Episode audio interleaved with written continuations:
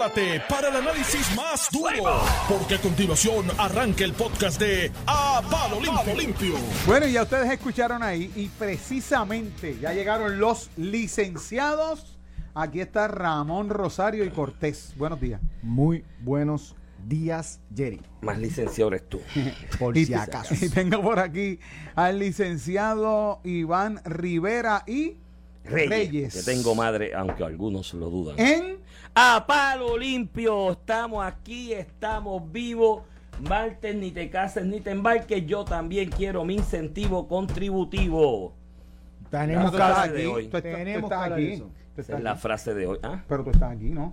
Ven No la acá. aplica, no la aplica. En todas las partes del Eso es mundo. para todo el mundo menos el aquí. legislador incentiva y motiva y viabiliza el fruto del esfuerzo del trabajo de los que se quedan echando el país para adelante. Este es el único que hay que darle a los que se van.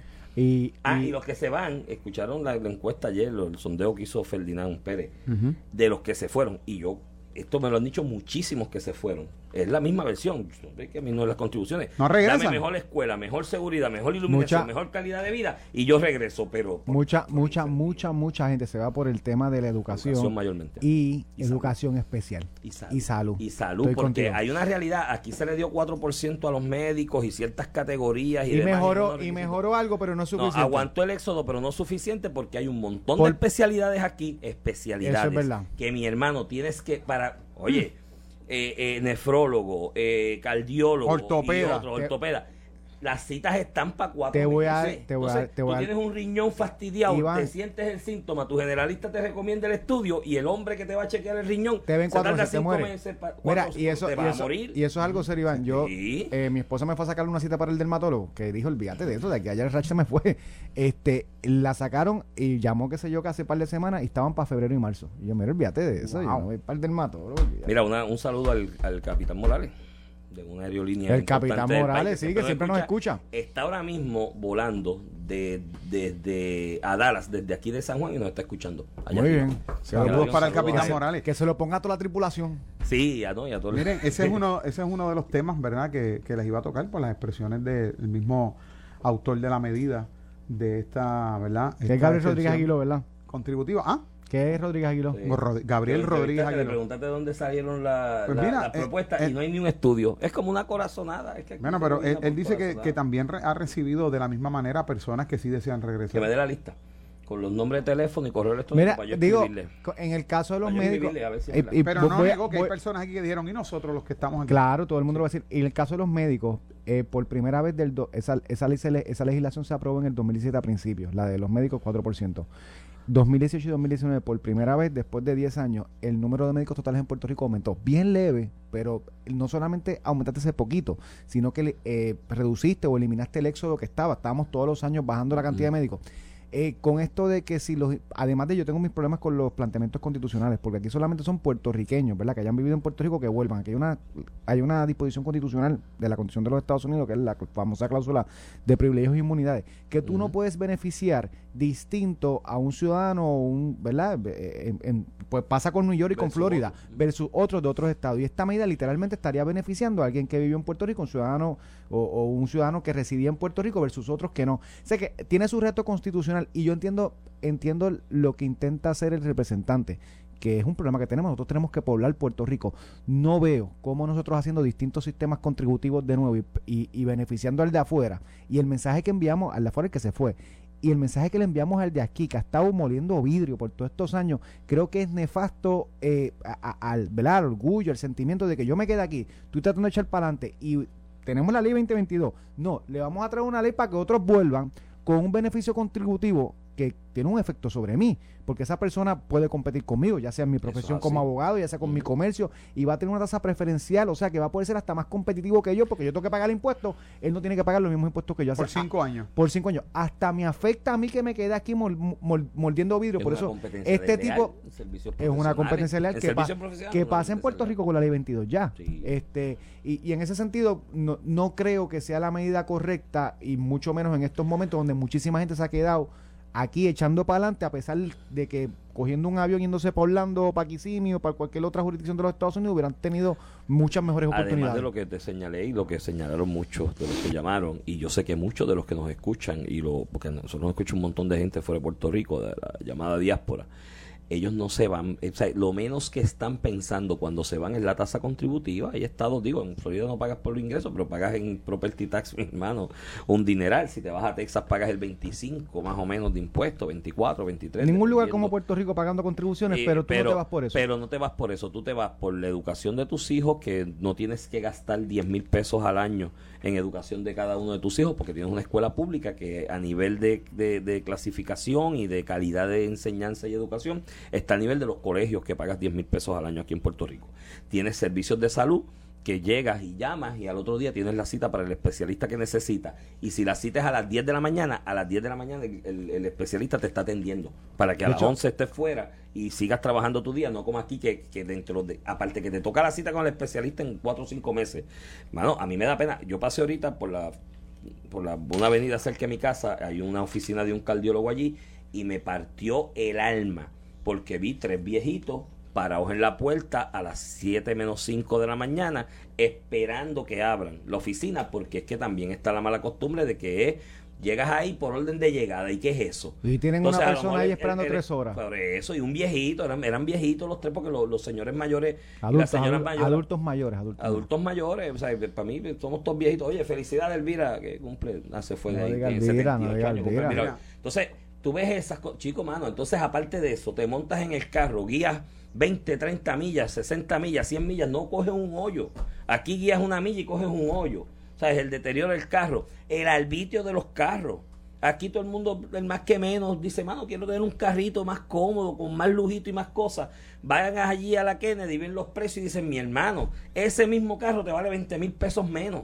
En cualquiera de los estados, porque aquí te tienen unos arbitrios que es un absurdo O sea y una que, eh, estupidez. eh, Chicos, son muchas cosas. En resumen, no viran. no, No, viran. no viran por eso. Yo- que yo- se pongan a darnos mejor calidad de vida y se pongan a eliminar los obstáculos para que la gente eche para adelante y ahí vas a retener yo, la gente a yo tengo que salir, pero me, me llamó mucho la Date atención otra, que otra, vi cierta eh, tendencia dentro de las redes, no sé si se dieron cuenta. Una es, eh, yo le llamé la guerra de las parrandas de la trulla, porque una es que están cantando acerca de los Rolex y los zapatos Ferragamo Ah, del Cano, buena, pero vi La- otra en la parranda en, eh, que le llevó aparentemente eh, José Luis Dalmao.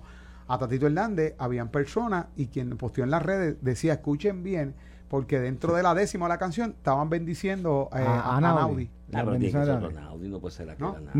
No, ¿no No la gente. Primero, era ese parte video, del chiste? Ese video de ayer. Yo me- porque Ese yo video creo de que eso es Noti1. viejo. Ese video No puede ser que en medio de la pelea entre el Yo- gobernador y la legislatura, de que la legislatura. Yo no los dejo quiere- con eso. Déjalo. Un día los quiero. los no puede ser. Mira, tú, tú estás tirando Iván, yo, yo me resisto a creer que eso fue ayer. Mira, porque en medio de esta pelea, no, Iván eso tiene que ser viejo. Busca bien Iván, el video. Eso tiene que Iván, ser de otro año.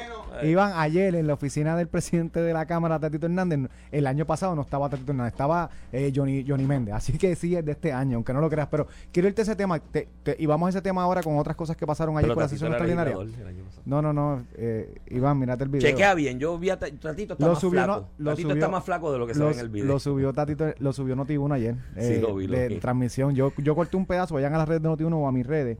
Y, eh, corté un pedazo donde pa- la décima incluye, ¿verdad? Este, te- las bendiciones que te desean Audi. Se oye las risas porque fue un chiste. Este, pero pues hablamos después de si el chiste de mal gusto o está ubicado en el momento histórico. Pero anyway, sacando eso al lado, te quiero redondear, Iván, con el tema este de, de la medida para incentivar el regreso de puertorriqueños. Que yo entiendo, ¿verdad? Lo, lo hable de la medida, cómo buscamos poblar a, a Puerto Rico, lo que no creo que esa medida tenga ese efecto y va a tener un efecto detrimental, incluso el que está aquí.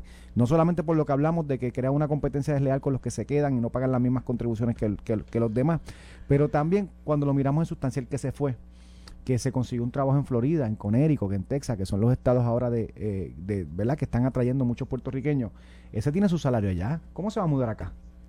Pues allá a lo mejor cobra 15, 20 pesos la hora. ¿A qué se va a mudar acá? Este, a- ¿A qué? o sea, ¿Sobre qué va a pagar contribuciones? Eh, ¿Menos por ciento de qué? Porque acá tiene que conseguir Sí, trabajo. sí. ¿Me entiendes lo que el dice? 5%, ¿Cómo yo le digo? El 5% es De cero, cero es cero. o sea, eh, eh, mira, tú echa para acá de New York este, que, que te voy a dar una tasa contributiva. Ajá, ¿y dónde está el trabajo? ¿Dónde está el trabajo bien remunera- remu- remunerado que me estoy que, que estoy teniendo Además, la calidad de vida, chicos, ¿sabes? El costo de vida. El otro día se publicó un estudio en el Nuevo Día que es la. Y esto es cierto, y es verdad, digo, Estados Unidos está sufriendo un efecto inflacionario gracias a Biden y a los amigos tuyos, esos demócratas, que los va a partir por el medio. Todavía Estados Unidos no ha recibido el impacto grueso de la inflación que se les avecina por las medidas estas absurdas alrededor del COVID y demás. Pero bueno, cerrado el paréntesis, aparte de eso, con todo y ese efecto inflacionario en Puerto Rico es multiplicador.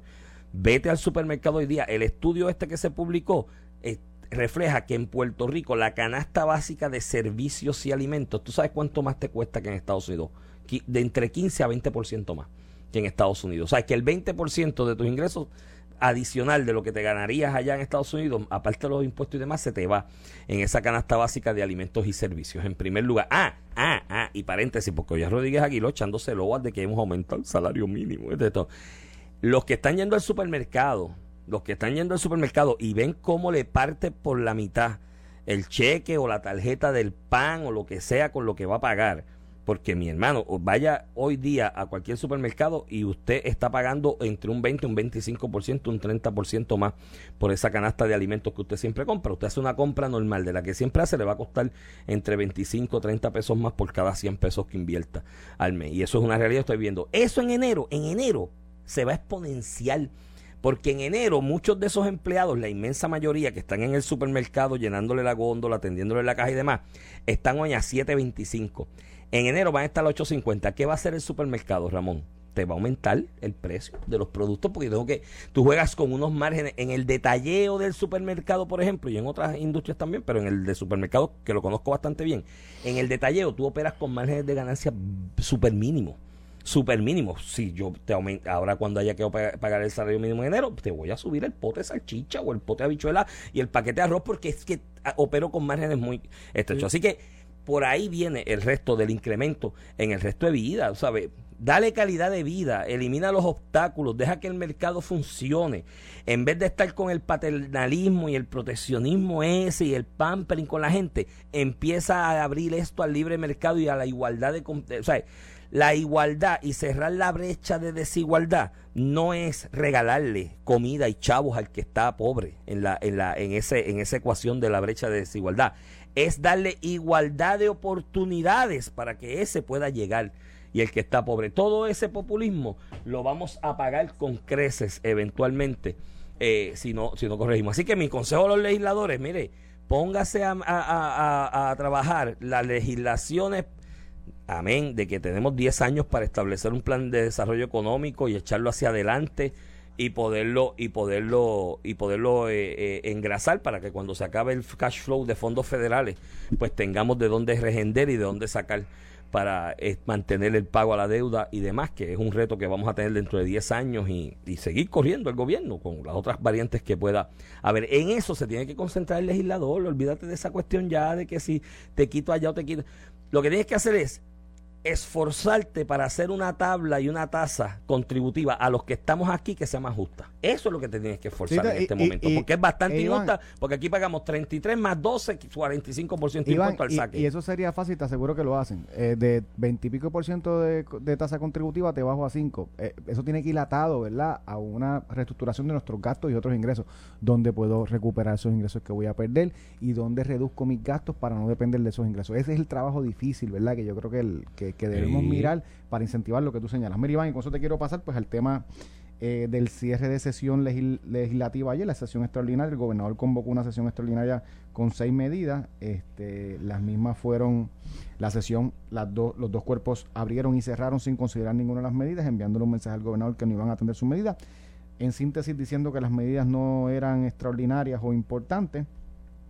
Ayer el, el presidente de la Cámara, Tatito Hernández, ya lo había adelantado. Y, y aquí te quiero enseñar un par de cosas que creo que son eh, creo que hoy el, el gobernador de Puerto Rico políticamente ha tenido una gran victoria, no por una estrategia de él, sino por cómo la, la Asamblea Legislativa actuó en relación a, a la sesión extraordinaria. Primero empezó el Tatito Hernández diciéndole a José Aponte, aquí en Noti1, en una entrevista con Jerry, eh, que los populares son los que mandan, que allí se va a hacer lo que él quiera, que los PNP allí no tienen vela ni entierro, como si la Asamblea Legislativa fuera de un partido, ¿verdad? Y no del pueblo de Puerto Rico, el bienestar del pueblo de Puerto Rico, el mensaje que tú envías.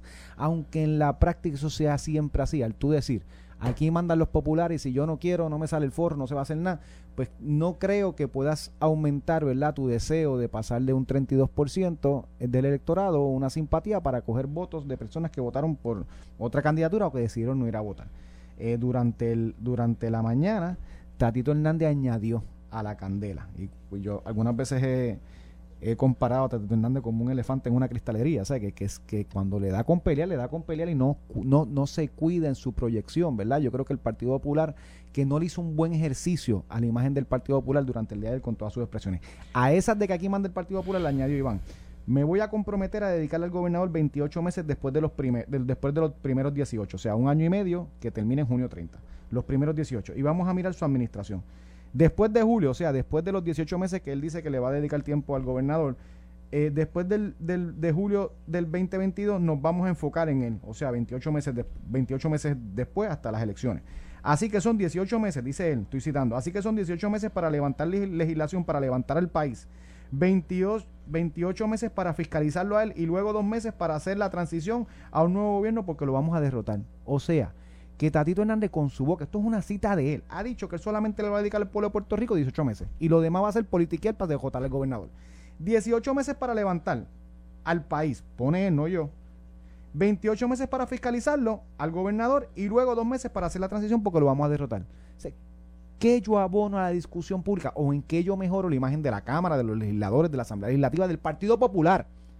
Diciendo que él le va a dedicar un año y medio al gobernador para levantar al país y que lo demás va a ser chavándolo y buscando derrotarlo para hacer una transición. Me perdí, Iván. Después viene y dice, que, que, que es una locura. Después viene y dice que el gobernador debió, eso fue ayer mismo por la tarde, que el gobernador debió haber añadido en la sesión extraordinaria el proyecto de reforma laboral. Que, que él lo tenía que incluir, que eso sí hubiera sido importante, porque no se había aprobado.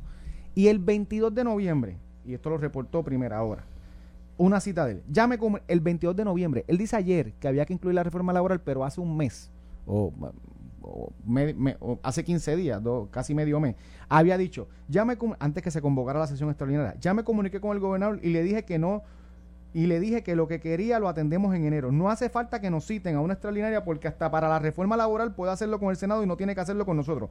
Nosotros la aprobamos. Así que no tenemos nada pendiente y si hay algo prioritario que nos lo haga llegar y lo trabajamos para aprobarlo la primera semana de enero. O sea que ya el 22 de noviembre él había dicho que no incluyeran la reforma laboral extraordinaria para no convocar a la Cámara. Entonces ayer dice que debieron, o sea, es, una locura. Eh, eh, que, yo no sé cómo explicarle, Iván, tú que polulas o polulas por el Partido Popular. Explícame esto porque yo el diagnóstico, mira, el diagnóstico. Esto es como, ¿cómo hago que Pedro Pierluisi luzca bien para que el PNP siga ganando? Porque es que eh, no me explico, o el estratega táctico Tatito es PNP o, Tatito está perdido. No, yo te hice el diagnóstico ayer y yo creo que no estoy muy lejos de la realidad. Tatito está jugando el juego de las próximas primarias y está enviando unos mensajes al corazón de rollo del Partido Popular Democrático, de que yo soy el más bravo aquí, el que se atreve a enfrentársele a Luis y a estos PNP malos, cuando vengan las primarias, voten por mí, yo creo que está jugando ese juego. El problema es que ese tipo de estrategia que ha funcionado por muchos años en Puerto Rico, tiene o enfrenta dos retos, o por lo menos el que diseña la estrategia, tiene que tener en, en cuenta dos variables exógenas, ¿no? Que no están contempladas aquí en, ese, en, esa, en esa ecuación. Eh, esas dos variables exógenas son las siguientes. Primero, estás en, el, el, capital político de la legislatura en Puerto Rico está bastante gastado. ¿Me entiendes? Tú jugarte ese tipo de estrategia desde la, la legislatura es un problema serio o te, o confronta un problema serio porque es que no tienes capital político en exceso para malgastarlo en cositas y chistecitos porque la gente te está mirando y dice de la legislatura de nuevo los legisladores esto y esto sí se ha estudiado y esto es un estudio y yo lo vi. El, el factor de credibilidad del legislador puertorriqueño en este momento ante los puertorriqueños es de lo más bajo que hay en cuanto a todos los demás políticos, incluyendo alcaldes y gobernadores y posibles gobernadores en este momento en Puerto Rico. Así que ese capital político no lo tiene, pero tiene un factor de credibilidad y de respeto bajísimo dentro de la ciudadanía y el electorado. Así que no tienes mucho de dónde facturar para este tipo de, de broma. Y segundo, y los muchachos que estén asesorando a Tatito en eso, pues tengan esto en cuenta también. Esa estrategia de que juego dos años, tres años para el corazón de rollo, el último año modelo el discurso y me, me proyecto más conciliador para traer el voto flotante, que es el que al final del camino decide. Aquí las bases están bastante menguadas. Bueno, la del PNP es más grande que la del PPD, pero el voto flotante es el que puede decidir y tú como legislador o como candidato a comisionado residente o como candidato a gobernador puedes ganar en photo finish desde el Partido Popular ahí en los últimos 50 metros. Si el voto flotante no afiliado se mueve hacia donde tiene. Pero ese voto flotante el voto de izquierda se mueve hacia el centro, se mueve, hacia el centro. Entonces, esa estrategia antes de tú jugar el juego de dos años, tres años para el corazón del rollo y el último año modero para buscar el voto flotante, está medio, medio, medio fastidiada en esta etapa de la vida y de la vida política y de las campañas electorales por la otra variable que es la segunda que, de las que te menciono. Esta, esta vaina de las redes sociales. Mi hermano, aquí todo el mundo ve todo. Esto no es los años 80 y 90 que tú como ciudadano dependías de llegar a tu casa a las 5 de la tarde, prender el televisor y ver el telediario, o si trabajabas hasta la noche, llegar a las 10, 11 de la noche, prender el telediario, o esperar al otro día para ver el periódico impreso. Ah, amén, de lo que edita y recoja el medio. Porque puedes, antes en los 80 y 90 podías hacer la barrabasada más grande del mundo, pero si el periodista o el medio simpatizaba con tu línea ideológica, te, escondía un par de cositas. Te tiraba la noticia, porque la noticia, y hay que vender la noticia, pero te escondía algunos detallitos, ¿no? Y esta fotito, esta pose, esta cuestión, este intercambio, no salía reseñado, que era el que de verdad te hacía daño político cuando pasa por el subconsciente del elector. Eso funcionaba así. Ahora no, mi hermano. Ahora tú haces la barra basada y mira, en 30 segundos está corriendo por todos lados en todas las redes. Hay unos que meten, hacen la barra basada, la borran de la red social que sea y ya, alguien la tiene escrineada y alguien la tiene para diseminarla y tú dices, ups, y después viene la, famosa frase de me hackearon la cuenta. no es que me la hackearon. Ese, ese, juego cambió, bueno, un poquito antes ya se vivía, pero 2010, 2011, para la campaña del 2012 sí, sí, esta vaina. ese juego cambió Esta vaina en las redes sociales, primo. Entonces tú haces las barras basadas, haces los discursos para el corazón de rollo, porque esos son los que van a apoyar y dices después brego con los no afiliados para moderar, para moderar la cosa y traerlos hacia acá, pero vas a tener a todo el mundo con esto en la mano con el celular, y cuando digo esto me refiero al celular para los que no nos están viendo, tirando para adelante lo que hiciste hace tres años atrás y van a decir, ah, tú eres el que dice ahora que vas a venir a conciliar. No, hombre, no, si tú eres un politiquero más. Así que a los amigos que están haciendo estrategias políticas con esto, en el lado rojo y en el azul, porque también se la juegan en el azul. Tengan cuidado en esto. El juego ha cambiado. El juego de la política electoral, de la política partidista, ha cambiado en Puerto Rico y en el mundo por este fenómeno que se llama la revolución de la informática y esencialmente el asunto de las redes sociales o que tú tienes acceso a la información de manera instantánea y no dependes ya tanto del medio como intermediario para filtrarte la información. Tan es así que el, la media corporativa en Estados Unidos le dio a dos manos a Trump. Mi hermano, yo no he visto presidente o, político, en, bueno, quizás Berlusconi en Italia.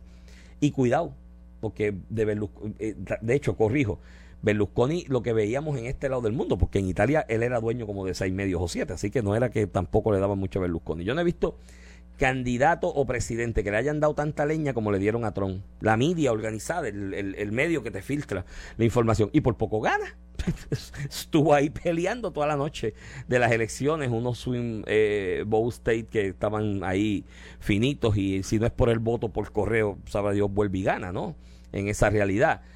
Eh, porque hacía uso de las redes y demás para ir directo al pueblo. Hasta hasta hasta el momento hasta el punto que se dieron cuenta los dueños de los medios de las redes, que dijeron, no, yo te voy a banear, no salgas más aquí porque tú me estás usando esto para beneficio tuyo, lo que crea otro problema filosófico de hasta dónde esta nueva plaza pública de discusión y de liberación política que son las redes sociales, que está en manos de un ente privado, tiene que ser regulada para que no sea la libertad de expresión del dueño de, la, de la red social, que sea la libertad de expresión del pueblo y del que la quiere usar. Eso es otro tema para otro programa y, otro, y, un libro, tú sabes. Y ahí, para cerrar, te dejo, ponte, dale play ahí a la musiquita. Entonces, lo otro que tú hablas de las redes sociales, tan pronto anunciaron que no iban a atender las medidas del gobernador en la Cámara. Eh, hicieron parrandas, lo que es normal, y yo con esto no voy a chiqui, chiquilladas. Todo el mundo, pues dentro de su trabajo, va a hacer parrandas y eso, eso no, no significa, pero tras que dar la imagen de que no quieres trabajar, porque vas a hacer la sesión y no vas a considerar eh, las medidas de gobernador, se, eh, se ponen en la red, y Notiuno lo subió, un video de las parrandas que en la Cámara de Representantes en el Senado estaban celebrando mientras decían que no iban a atender las medidas del gobernador. Y, pues, y ponte ahí para que tú escuches, a ver si tú escuchas lo mismo que yo. Yo no sé, tú estás con eso desde él. Yo creo que Lo subí ayer Noti1. Yo creo que la parranda y dale. escúchate ese audio.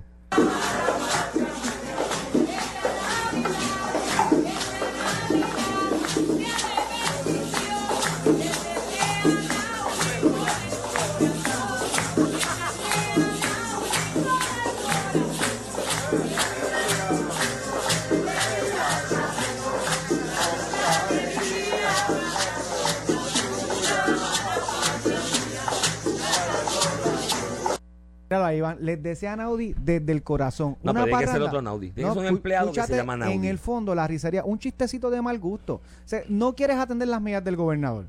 Eh, te vas de parranda, subes videos de parranda. O sea, la imagen que le das al pueblo de Puerto Rico es que mientras todo el mundo está chavado trabajando, mientras tú estabas en un tribunal, yo estaba en una vista y está todo el mundo trabajando, este, ellos están parrandeando y con los chistecitos de los deseos de Anaudi. O sea, de una persona que se declaró culpable, que, que permitió que se declarara culpable un montón de gerenciales del Ejecutivo bajo la administración de García Padilla, este, que fue un caso de corrupción eh, notable, lamentable, vergonzoso. Y tú estás con este chistecito cuando dices que no vas a trabajar eh, eh, las medidas del gobernador contra Iván, perdóname, pero no, no sé, no sé dónde, no sé qué está pensando esta gente. Pues yo, vamos a cogerlo cuando vengamos ahí. Voy. Estás escuchando el podcast de A Palo Limpio de Noti1630. De regreso aquí a Palo Limpio, edición de hoy, 7 de diciembre del 2021. Se está acabando el año, ¿viste? Se está acabando el año. Ya no queda mucho. No queda mucho, ya se, Se siente. fue el primer año de administración, ya el segundo es según tatito de fiscalización, el tercero estamos de cara a la O elección. sea que esto se fastidió ya, aquí no va a haber más legislación. Hay que, no, quedan seis meses. O sea, Tatito, dijo que que, iba a atender, Tatito dijo, no, esto no lo digo yo, yo lo cité ahorita y leí las expresiones. Dijo que los, que los primeros 18, 18 meses para atender las medidas para el país. Mira. Después de los 20 y pico y dos más son para sacar a Pedro Pierluisi de la Mira, lo de la parranda ayer y demás, vuelvo y te repito, yo puedo entender que hay una tendencia estratégica de que tú juegas el juego político, público, mediático para el corazón de rollo, porque tú estás en una... Los partidos políticos en Puerto Rico, los dos principales, por suerte, para el sistema electoral y político de Puerto Rico, tienen primaria. ¿No? Y eso es una ventaja, ¿no? Otros partidos no lo tienen, muchos se jactan no de... hay, no, no, perdóname. no. En Puerto Rico nunca el PIC, Victoria Ciudadana, Proyecto Dignidad, todos esos partidos nunca han sí, abierto es procesos de... Ahí es a dedo, hacemos una asamblea y decidimos quién Sí, no, ya la asamblea Los está que hablan de trampa, sí, sí, sí, los que ya la asamblea está planchada. Como, como en Cuba se escoge el presidente del el Partido se- Comunista, Pues, pero al si- secretario tú general. Tú has visto ¿Ah? las fotos de ellos en Cuba Sí, y- sí, y sí, con los cubanos. el asunto es que, hay primarias, que es una ventaja, ¿no? Yo, yo, yo creo que las primarias deberían ser por ley para todo el mundo. Pero bueno, el asunto es que se juega el juego los primeros dos años, ahora tres, porque con las enmiendas del 2013 de las elecciones, que esto lo hicieron los populares para meterle un dedo en los ojos a ustedes, porque ustedes tenían una primaria casada desde el 2013-2014 entre Ricky y Pedro Pierluisi, Y dijeron, muévelas a junio, Para que no puedan para que no tengan mucho tiempo para unirse eh, y incluso hasta el financiamiento. Tú llevaste un caso, ¿no? Por lo del financiamiento, porque te decían, que- no, lo, lo que recogiste en No, la primaria te cuenta lo para el tope. para el próximo y ganamos eso- el caso. Y eso de verdad, pero es que Sí, eso- sí, era para chaval. Eh, y pues tenía, tenía toda, toda esa intención y, y demás de darle una picada de ojos. Pues esa es la realidad con la que se está bregando. Tú le metes tres años full blast ahí a tu a tu a tu huestes, a tu corazón de rollo y después tratas de moderar. Ya yo dije el análisis de por qué.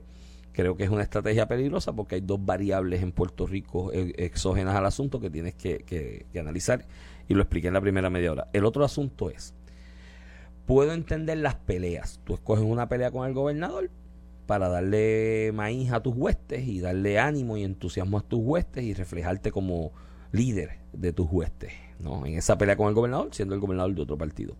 Chico, pero tienes que ser cuidadoso en la pelea que escoges, el lenguaje que utilizas, los fundamentos que utilizas para esa pelea, para explicarle qué es lo que le explicas a la ciudadanía, cómo le llevas el mensaje a la ciudadanía, cuáles son los operadores deónticos que tú activas en el subconsciente del ciudadano, del elector, para que reaccione de cierta manera ante ciertos planteamientos y argumentos públicos. Tienes que ser cuidadoso en eso. Si tú eres burdo en eso, es un problema. Mírate lo del video y la parranda. ¿Me entiendes? El mismo día, aquí hay una guerra pública, mediática en la política y por eso llevamos analizándolo prácticamente media hora. En Puerto Rico hoy esta es la pelea mediática pública electoral, ¿no? Gobernador manda unos proyectos de ley que él dice que son importantísimos y que hay uno que incluso se pueden perder el fondo. Legislatura dice que no lo va a atender. Esa es la pelea. En esa pelea, el gobernador ayer hace unas expresiones que lucía como el adulto en la sala. Y te lo tengo que decir, tengo que reconocer. Yo creo que el gobernador está equivocándose en muchas cosas como gobernador, pero en esta te tengo que reconocer que ayer en sus expresiones sobre esta controversia político-electoral lucía como el adulto en el salón y decía, mira, esos proyectos se atienden y son importantes y el de la familia, un nuestros partido, niños, no manda el partido, manda el pueblo. Dice, parecemos un país tercermundista, haciendo la comparación de esas guerras que se dan a veces en los parlamentos de Latinoamérica, que se caen a puños y se tiran las sillas uno por encima del otro y, en vemos Asia, en Asia son clásicos. no, y en. Asia también. Entonces zumba ese discurso y parece el adulto en el salón de clase eh, o en la sala eh, por parte del Partido Popular. Es porque no, porque aquí mandamos nosotros. Voy a hacer una parranda. O sea, me, están diciendo que no estoy trabajando. Mira de la luz, porque el entrelínea. Ah, la otra línea que usó el gobernador en su discurso público ayer, en una entrevista que o una, un- una conferencia de prensa que se, parte se pasó aquí por Noti1 eh, eh, en, un reportaje. Dice, es que estamos trabajando y si estamos cobrando todos por trabajar hasta que el- el- hasta que llegue el año nuevo, ¿por qué no atenderlo? El entre líneas ahí es, yo estoy trabajando, la legislatura no. Entonces, en esa guerra mediática que te están imputando que no estás trabajando a pesar de que estás cobrando, haces una parranda. ¿Me entiendes? Y hace Haces chistecito. una parranda y haces el chistecito a Naudi. que bendito a Naudi más rayo, parta la hora en que metieron a Naudi en el PPD, mano. ¿Por qué cuando ese infeliz se acercó no le dijeron, mira, mano, no, Y todavía no lo quieren sacar, lo ahí"? cantan ahora. Y lo cantan. Y oye, mano, de verdad, yo la- te digo esto, la primera y, y vez. mira, y en honor a la verdad, esto es un cántico que hace la corista que llevaron en la. Pero Está bien, pero todo el mundo se rió, sí, Sí, pero todo el mundo se rió y de... Entonces, en esa guerra mediática, salen mal parados. Vuelvo y te repito, entiendo la estrategia, creo que hay gente alrededor de Tatito inteligentísima que le está diciendo, mira, pa, tú, tú lo que vas a hacer, mantente ahí, la gente... Oye, no tan solo eso, hablo con el popular de a pie del corazón de rollo cuando me encuentro con él por ahí, conversamos y qué sé yo, en cualquier cafetería, en cualquier lugar, y me reconocen que Tatito es el hombre y te dicen, ese es el gallo ahí que está fajado con esto. Pero sé cuidadoso, chicos, de los issues que coge y cómo los expresa. Ayer le escuchaba una entrevista de, con- de Carmen Jovea a Jorge Colbert, que es comisionado alterno del PPD, una persona inteligente, nadie le puede restar eso. Y lleva mu- Estratega mucho- del Partido o por lo menos mucha por lo menos muchos olfato político porque nació en esto prácticamente, de la política partidista y demás.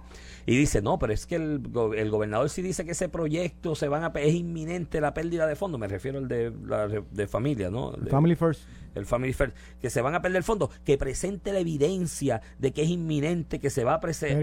¿Y tú te crees que la gente está pensando que me traigan el papel, la Pero- carta, el inciso Pero de la para ley? que la legislatura atienda una medida, hay que presentarle No, un no, papel. no, de- pero ¿sabes? aparte de eso, pero está bien. Porque se presentó en la- agosto, Iván. Sí, sí. No, es- no es que esto se, prese- se presentó en agosto, hay que, hay que traerle un papel de que es urgente. Está bien, pero. Para que trabajen. Pero mírate, la- está bien estipulado eso, pero el análisis que estoy haciendo es el siguiente.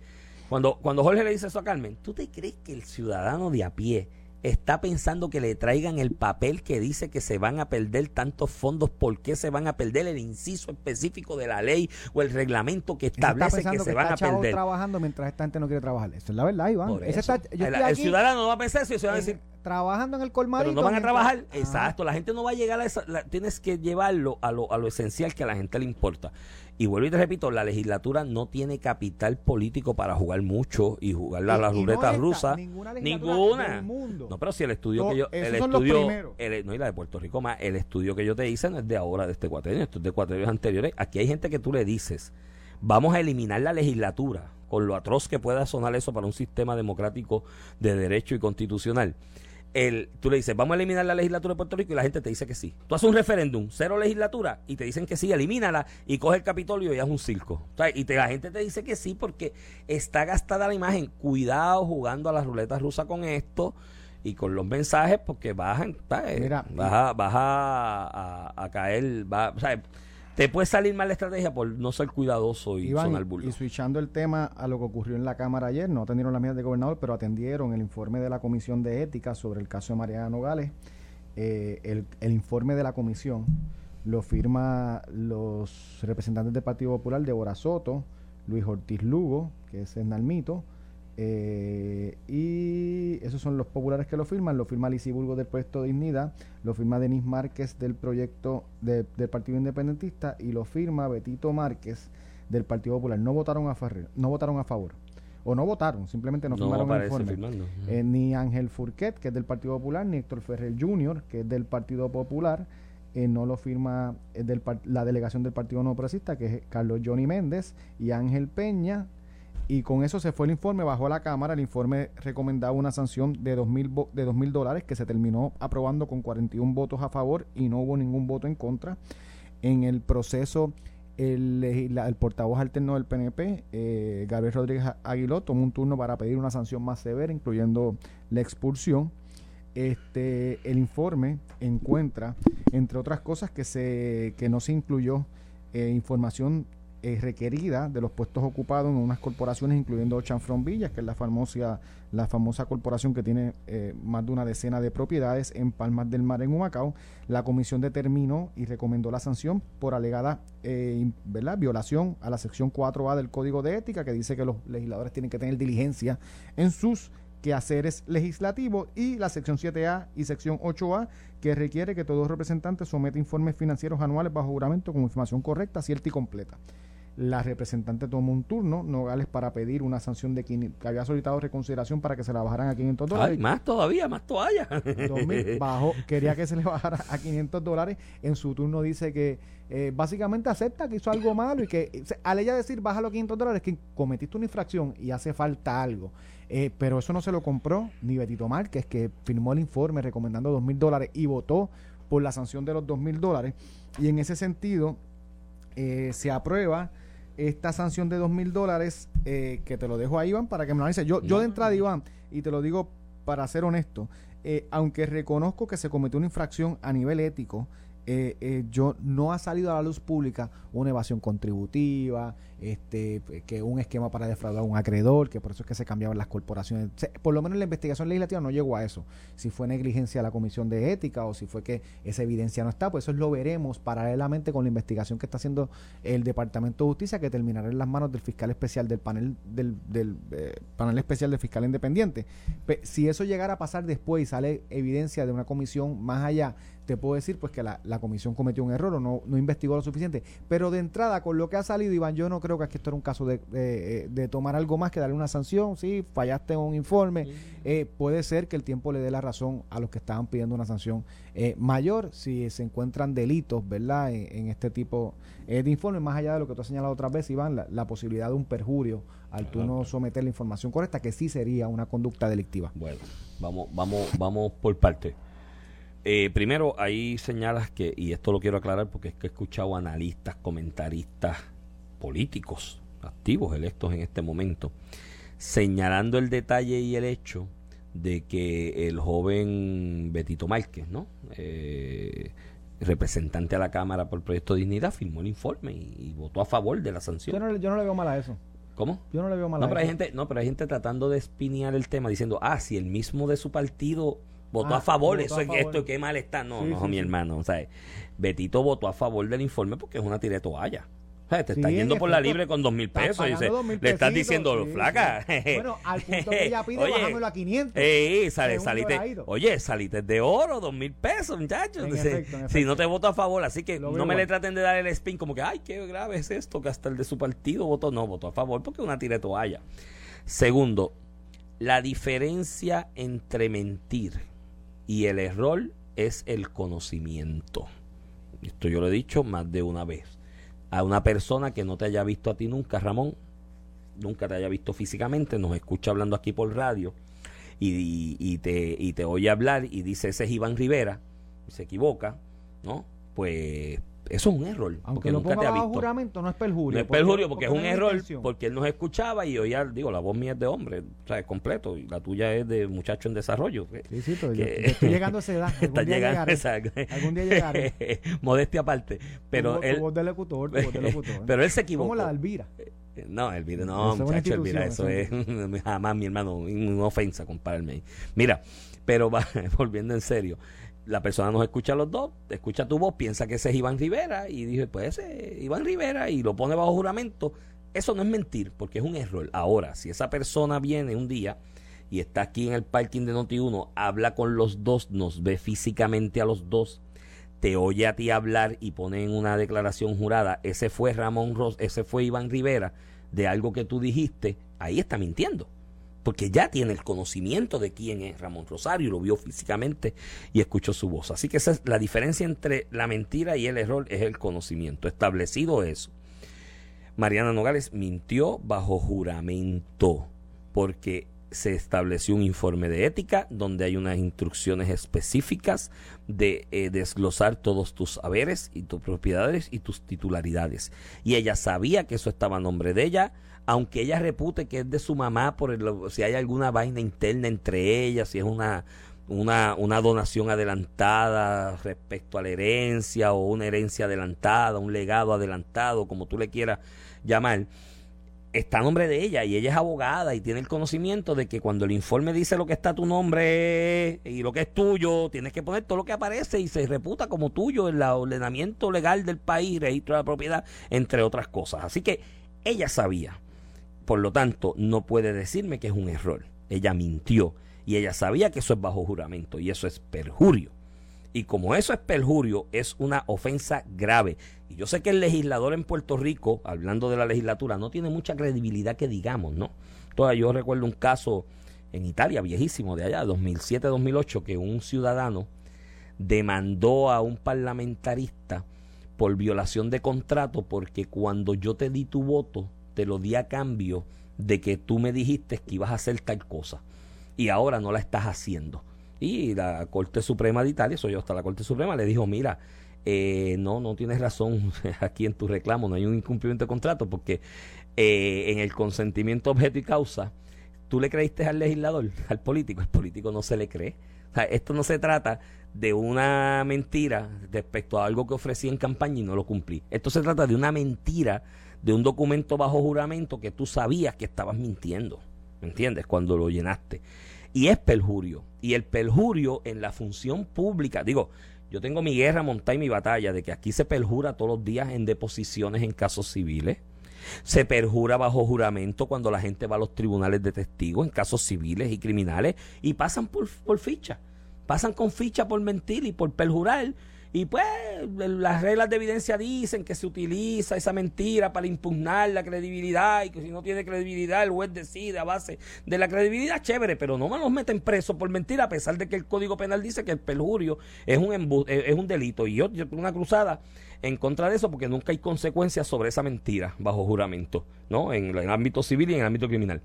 Pero en el ámbito del servicio público, del servicio como legislador electo, que está bastante mancillado con la corrupción y las cosas que pasan de corrupción en Puerto Rico, que muchas veces lo único que tiene el Estado por donde agarrarse para tratar de coger al corrupto es ese informe ético, para tratar de comparar sus haberes cuando entró al servicio y los que va obteniendo durante el servicio y los que tiene al final del servicio. Eso es lo único que a veces tiene el Estado para tratar de agarrar la corrupción en el caso de ciertos funcionarios públicos, entre ellos el, legislador electo.